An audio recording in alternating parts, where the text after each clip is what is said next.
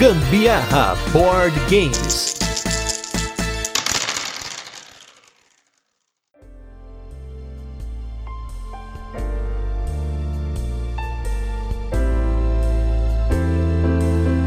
Beleza? Aqui é o Gustavo Lopes. Eu sou a Carol Guzmão e esse é mais um episódio do Gambiarra Board Games, o seu podcast sobre jogos de tabuleiro que faz parte da família de podcasts Papo de Louco. Nesse 29 episódio de resenhas, quem vai ver mesa é um party game de grande sucesso que vai e volta no mercado, mas nunca sai, desde que sua versão original ganhou o Spiel des Jahres. O jogo, código secreto, Imagens. Mas antes, vamos para os recadinhos e destaques da semana e logo a gente volta com a nossa resenha, onde vamos apresentar o jogo, comentar como ele funciona e depois passar para as curiosidades, experiências com ele e nossa opinião, como sempre. Então segue aí os nossos recadinhos. Primeiro lugar, mais uma vez, como a gente comentou no cast passado, como a gente sempre grava no domingo, a gente nunca sabe o que aconteceu entre o domingo e a quinta-feira para falar aqui do cast, né? Se a gente soubesse, a gente tava aí ganhando a loteria. Então, se sair aí o prêmio Ludopedia, as indicações, né, do prêmio Ludopedia, vota na gente lá na categoria podcast para dar uma força pro nosso cast, hein? E essa semana tem duas coisas legais antes de a gente entrar nos destaques da semana. O primeiro deles foi o evento da Business to Board, que foi um evento sobre negócios na área de jogos de tabuleiro, organizado aí pela Cecília e pelo Leonardo, que foi muito show. Foi lá Fatec Sebrae aqui em São Paulo. Teve um evento no Rio, a gente até comentou aqui no nosso cast anteriormente os que ia acontecer esse evento, né? E a gente teve aí uma audiência de aproximadamente 230 pessoas, hein? Sendo que a maioria foram game designers ou aspirantes a game designers. A gente teve várias palestras, teve palestra do pessoal do Ludopedia sobre os números do nosso mercado, pessoal da Copag falando sobre números da indústria, a Galápagos também comentando aí sobre o efeito Asmodee deles aí, a quantidade de jogos que eles estão lançando no Brasil e no mundo. Teve uma palestrinha lá voltada para formação de empresas com o pessoal do Sebrae e depois três painéis sensacionais sobre design de jogos de tabuleiro, oportunidades de empregos em jogos de tabuleiro com relação à tradução, à ilustração e tudo mais. E teve aí uma galera muito forte. A gente teve o Fel Barros, teve o pessoal de diversas editoras comentando aí sobre esses determinados assuntos em três painéis muito sensacionais. Vão ter mais eventos. A gente espera aí que num próximo evento tenha aí um painel também sobre a geração indireta de empregos, como é o nosso caso aí de produção de conteúdo, pois apesar da gente fazer aqui no Gambiarra Board Games tudo na base da gambiarra, essa geração de conteúdo pode gerar possíveis empregos para quem edita podcast, edita vídeo, produtores, roteiristas e tal. É só você ver aí, por exemplo, o canal do Estudarte, em que o programa dele, de Quem é a Vez, é uma produção aí com profissionais devidamente remunerados. É, o evento realmente ele foi com bastante conteúdo, né? Tanto que nós dois saímos de lá, vamos dizer, até cabeça inchada. é muito conteúdo mesmo.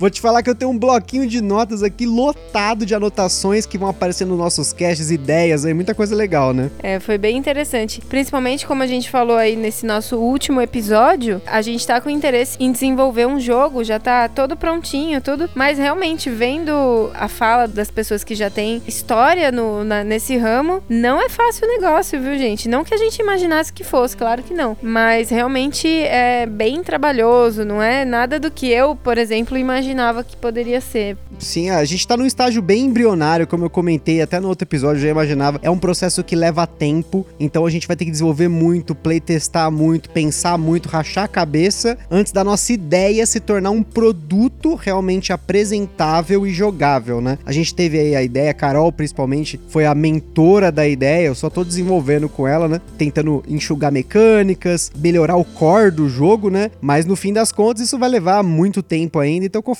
for acontecendo aí, a gente fala aqui no cast. É, mas só nesse meio tempo, e inclusive enquanto estava lá assistindo as palestras, eu tive uma ideia e agora, com uma palavra que você usou aqui nesse cast, eu tive outra ideia para um jogo. Não, mas é como o Fel Barros falou, a ideia não vale nada. Seu jogo não vale nada, ele só vale quando ele se torna um produto. Então vamos, né? Ah, mas ideias estão vindo, estão é, vindo. Tem que pensar bem ainda. O segundo destaque é que no dia 10 de fevereiro, a Tabletop Master Game vai lançar no Catarse a sua campanha de pré-lançamento dos produtos que a gente comentou lá no cast número 26, então volta lá. Para quem não ouviu, a Tabletop Master Game produz compartimentos com seis formatos diferentes para você colocar os componentes de board games na mesa. Tem desde a peça Mega, que tem vários compartimentos diferentes para você colocar vários tipos de componente, até o Uno, que é para colocar só um tipo. Lá no Catarse deles, vai ter 20 e poucos tipos de opções de kits para você comprar e depois mais para frente, depois do lançamento, com um outro preço, claro, você vai poder comprar as peças individuais. Mas a gente já recomenda que vocês peguem no Catarse porque é sempre mais vantajoso falando em din-din, né? Só entrar lá no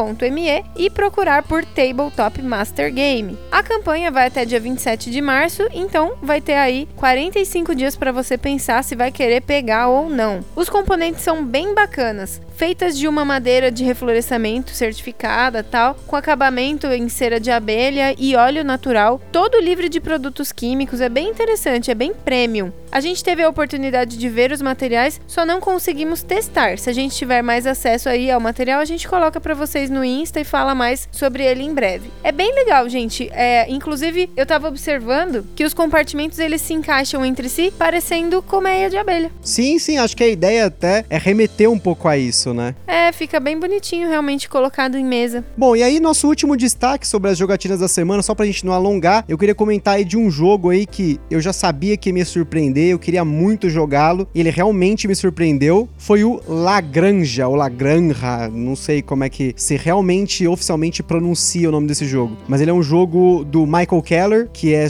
para você fazer a sua fazendinha, né? Mas não tem nada a ver com colheita feliz, com fazendinha feliz de celular, não. É um jogo muito mais pesado do que eu imaginava, porém, a gente pegou até que fácil, né? A gente tava bem focado no jogo, né? É, foi tranquilo, apesar de ser um jogo que durou aí 70 minutos, apesar de dizer que é de 90 a 120, a gente fez jogando Sim. em dois com 70 minutos. Foi interessante, perdi, porém. Não por saí muito. feliz, mas saí feliz, foi legal, foi bem interessante. Apesar de que tem uma parte ali do jogo que tem um matadouro de porco, hein? é para você fazer bisteca, Zé. De onde você acha que você é a bisteca? Ah, essa parte aí eu não, não coloquei, acho que por isso que eu perdi. Eu fui animal friendly. Uma coisa que me atraiu muito no jogo foi tipo a parte mais legal dele é o esquema que você usa a mesma carta e dependendo de como você coloca ela no tabuleiro, ela tem funções diferentes. Então você consegue colocar ela na lateral para você fazer tipo pros insumos, na outra lateral você expande a sua fazenda, embaixo você tra traz trabalhadores novos. Putz, isso é muito louco. Eu curti muito essa mecânica nova e esse designer que é o Michael Keller, tanto que a gente já tá trazendo um outro jogo dele que é o Agra, que vai ser o jogo mais pesado que a gente vai ter aí, né? Hum, quero ver ir pra mesa, hein? Não, vai sim, vai sim, você vai ver. Então vamos lá, chega de papo e vamos falar agora do código secreto Imagens.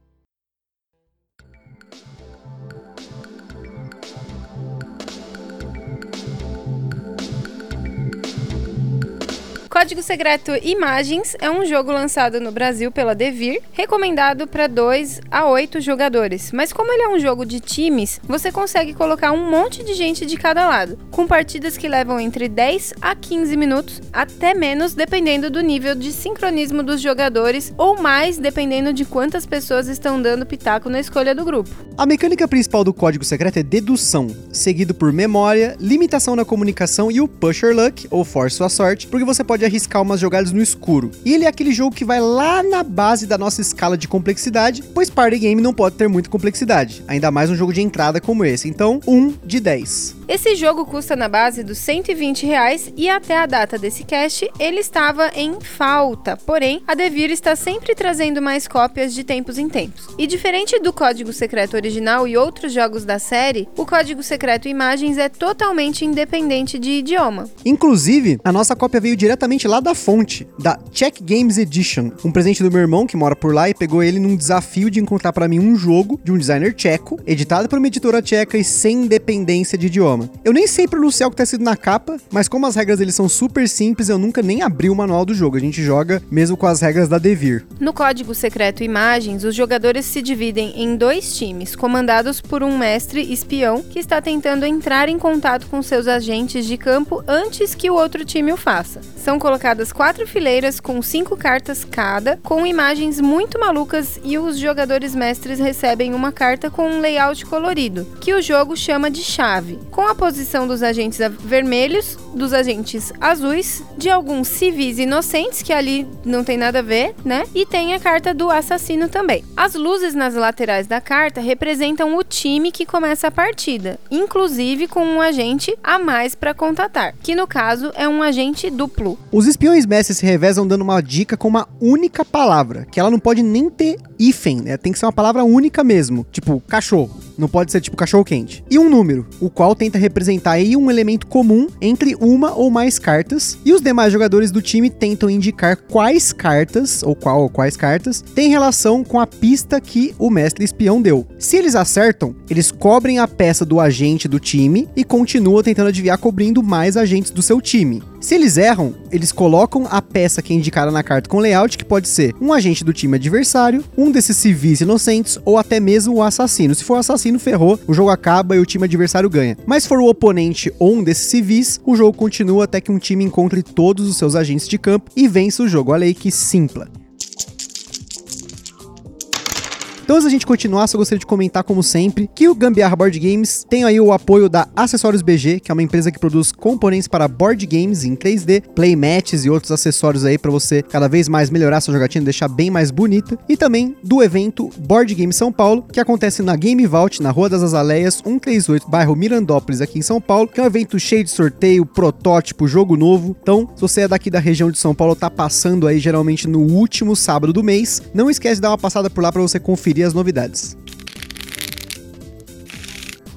A experiência desse jogo começa com os jogadores escolhidos como espiões mestres. Eles têm que seguir as regras, manter a cara séria, não fazer careta ou ficar falando putz quando alguém escolhe alguma pista, sabe? Se eu fosse você, eu não escolheria essa. é, então não pode. Não pode dar nenhuma dica a mais. É a palavra, o número e é só isso. E segurar a risada, obviamente, enquanto ouve as lógicas loucas aí do time. Tem que jogar na moral pro jogo funcionar. Enquanto você estiver usando apenas uma palavra para indicar elementos na carta, vale qualquer coisa, inclusive palavras de duplo sentido, formas, conceitos. Só não pode mesmo fazer gestos, voz diferente, é, falar coisas que não se ligam em nada com, com a ideia da carta, tipo, falar que a carta tá perto de alguém falando o nome dela, sabe? Nada de dicas, niente.